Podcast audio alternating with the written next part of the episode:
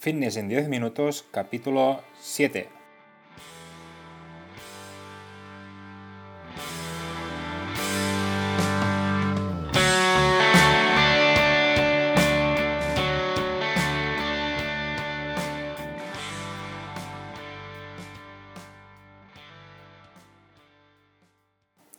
Bienvenidos un día más, un lunes más a Fitness en 10 minutos, capítulo número 7 del día 26 de febrero de 2020. Buenos días, mi nombre es Mark y esto es Fitness en 10 minutos, un podcast en el que hablamos de todos estos conceptos, técnicas, estrategias y noticias sobre el mundo fitness. Todo lo que está relacionado en entrenamiento, nutrición, suplementación, recetas y consejos para al final eh, conseguir un estilo de vida más saludable. Hoy un programa que voy a, dedicar a todas aquellas personas que les gustan los pistachos. Y os vais a preguntar por qué, por qué los pistachos. Y es porque nada más y nada menos que hoy es el Día Internacional del Pistacho, alimento magnífico para nuestro organismo que está lleno de, nutrientes y es muy, muy saludable para, para nuestra salud. Se trata de un fruto seco que es perfecto sobre todo para picar entre horas, poner en, en las ensaladas, etc. ¿Y a vosotros qué? ¿Os gustan los pistachos? Me podéis responder en, este mismo podcast, en, mis redes sociales, donde vosotros queráis. A mí la verdad es que todo lo que es los frutos secos me encantan y los pistachos aún más. Ah, muchas veces los tengo que esconder porque si no, bueno, no puedo hacer un atracón de, de pistachos. Bien, hoy como cada lunes un programa siempre especial para vosotros porque ya sabéis que vosotros sois los protagonistas eh, con las preguntas que me, que me enviáis en, en, las redes sociales y en el, en el correo. Eh, entonces eh, voy a responder las preguntas que me habéis ido enviando y van a ser siete, ¿vale? Y antes de hacer un momento el, el spam, típico spam, como siempre comentaros que próximamente en marpadrosafit.com tendréis cursos para aprender sobre entrenamiento y nutrición y nada, básicamente allí encontraréis todo lo que necesitáis para mejorar vuestra salud de una forma sencilla y muy detallada. Vais a encontrar recetas, cursos para, aprender a perder peso, eh, etc. Entonces cada semana vais a tener un nuevo curso y si además de todo eso me queréis proponer algún tipo de curso que os interese, me lo podéis decir en el apartado de, mi página web, que es el de contacto, que es marpadrosafit.com barra contactus. Bien, y ahora sí que sí, sin más dilación, eh, empezamos ya con las preguntas. Empezamos con la primera, primera que es de Josep, que nos dice, hey Marc, ¿qué pasa? ¿Cómo estás? Una cosita, si estoy en déficit calórico, más o menos, ¿qué cantidad de hidratos de carbono debería ingerir? Tengo miedo de pasarme. Muchas gracias. Pues bueno, Josep, esta pregunta es, se responde con un gran depende, porque depende del objetivo. En este caso me está diciendo que es de déficit calórico, pero dependerá un poco también del tipo de dieta que lleves, si es necesario realmente ah, consumir estos hidratos de carbono. Hay muchas dietas que no, que no, que no se, utilizan. Entonces, eh, se, se, debería estudiar bien tu caso y luego eh, entonces ah, descubrir ah, cuál es la cantidad adecuada para tu, para tu, bueno, para tu organismo y sí que lo más importante es el tema de la, de la ingesta de proteínas, que debe estar en torno a 1,7 y 2 gramos por kilo y por día. ¿Vale? Entonces, esto, este es el macronutriente más importante que, que considero que hay. Y igualmente que, la, que, las grasas saludables. Luego, los carbohidratos eh, no son esenciales en nuestra dieta, por lo tanto, deberíamos ver a ver si realmente las necesitas o bien puedes comer qué porcentaje debes comer, etcétera. Aún así, sí que hay algunos estudios que, que nos dicen que para maximizar la hipertrofia uh, se deberían uh, consumir unos 3 gramos por kilo y día de, de carbohidratos. ¿vale? Pero esto, esto es, mm, un valor relativo porque deberíamos individualizar a, a tu caso. ¿Vale, Josep? Vamos ahora con la segunda pregunta que es de María que nos dice, te dejo una pregunta, si tienes una intolerancia al gluten, ¿cuál sería un buen desayuno? ¿Y qué suplementos se podrían tomar? Muchas gracias. Bien, este tipo de, intolerancias cada vez son más recurrentes en muchas personas y, nada, la respuesta a eso es, es que tienes muchas opciones de, de desayunar, yo sea por ejemplo comer un yogur natural con fresas, cereales sin gluten, y avellanas, no sé, tienes muchas opciones muy fáciles, ricas y, muy completas. Por otro lado, en cuanto a los suplementos que puedes tomar, pues hay bastantes, como pueden ser la creatina, los aminoácidos, las vitaminas y minerales, proteína en polvo sin gluten. Esto lo que te recomiendo es que, te vayas fijando en, el etiquetado de, cada producto, que allí debería estar avalado si, realmente, si realmente es sin gluten o no. Entonces, si te vas fijando en el etiquetado de, de todos los productos, verás si realmente es un alimento que no contiene gluten o sí. Entonces, ahora mismo ser celíaco no es un problema para llevar una dieta saludable. Bien, espero haberte respondido la, pregunta, María. Ahora vamos con la tercera pregunta que es de Mateo, que nos dice, estoy en déficit calórico desde hace bastante, pero aún así sigo, no consigo reducir la grasa abdominal. ¿Qué me recomiendas? Muchas gracias por tus consejos, Marc.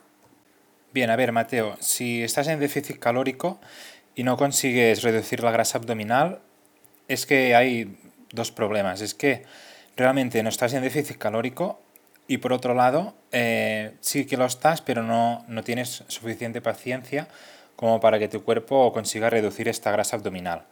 Entonces, yo lo que te recomendaría es que te pusieras en manos de, un experto que te, que te, mide tus progresiones, que te mide también tu, tu, dieta, tu plan nutricional y ver si realmente estás en déficit calórico y luego también que te vaya controlando tu, tu progresión y ver si realmente tu cuerpo está eliminando grasa o, o, no. Y luego utilizar otras, otros planes nutricionales un poco más agresivos o, a ver qué, qué, se puede hacer.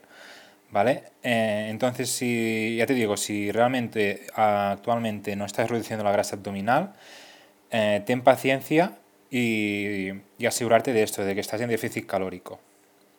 Vale, Mateo, si quieres uh, más información o quieres detallarme un poco más tu caso, me puedes enviar la información en, en mi correo y, y, seguimos hablando sobre este tema. Vale, vamos a por la pregunta número 4, que es de Roberto, que nos pregunta ¿Cómo puedo lograr más repeticiones con mismo peso en press de banca? Un saludo. Pues nada, para lograr esto, Roberto, no te queda más que ir, ir progresando, ir entrenando semana tras semana, Ah, con, una, con, un entrenamiento bien planificado y, y nada, enfocado a, a, intentar lograr más repeticiones con, con esto mismo peso. Eh, entonces eh, deberías ponerte en contacto con un profesional y que te, que te elaborara un plan eh, específico para intentar lograr, lograr este objetivo.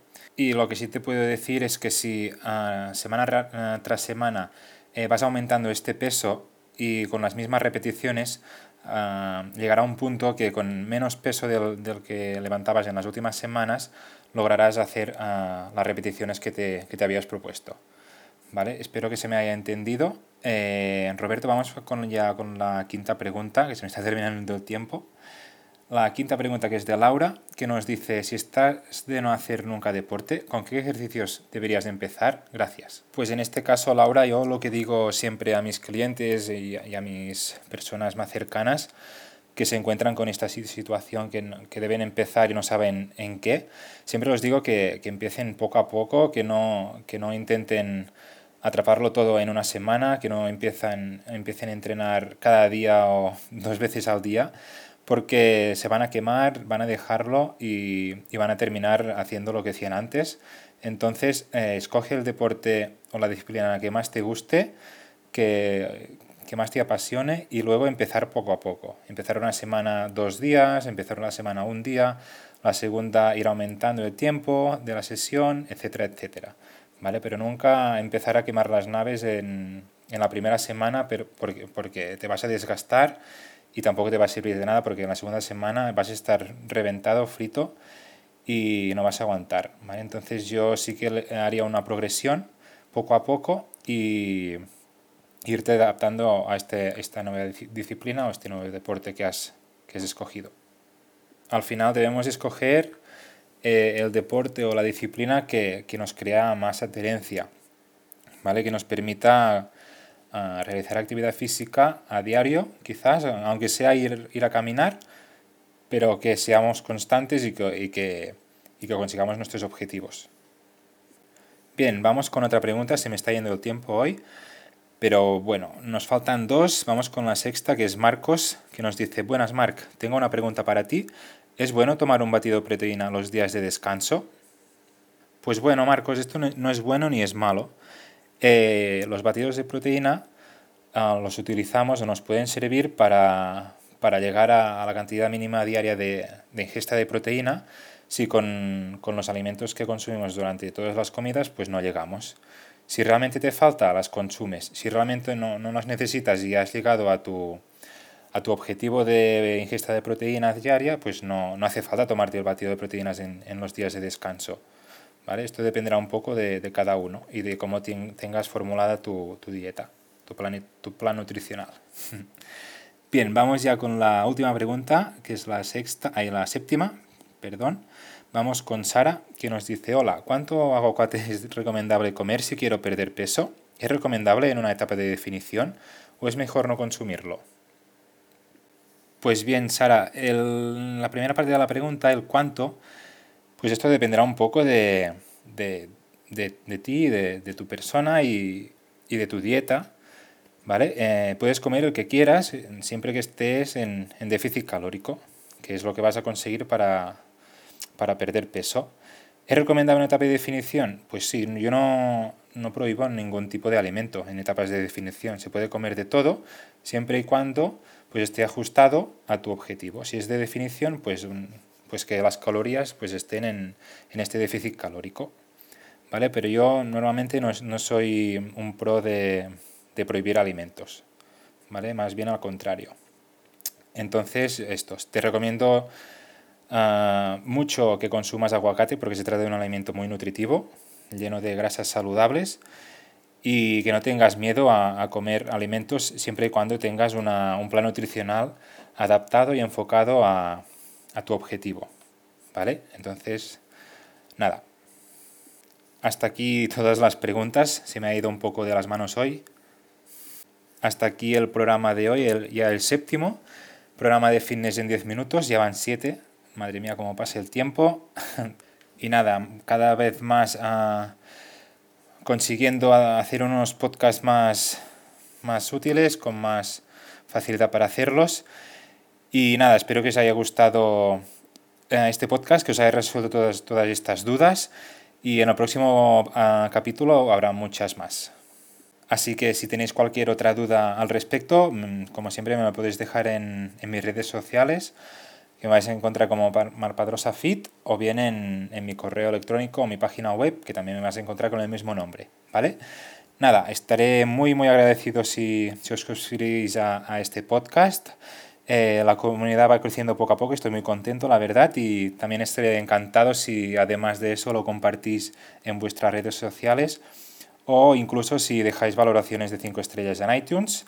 Eh, me gusta y comentarios en iBooks y también en Spotify, que se pueden eh, poner me gustas o compartirlo. Y nada, yo a cambio os voy a ir respondiendo estas preguntas y estas dudas que vais teniendo sobre cómo mejorar vuestro, vuestro estilo de vida. Y, eso, que nada, que muchas gracias por estar siempre ahí al otro lado, escuchándome y apoyándome. Muchas gracias a todos y que paséis una genial semana.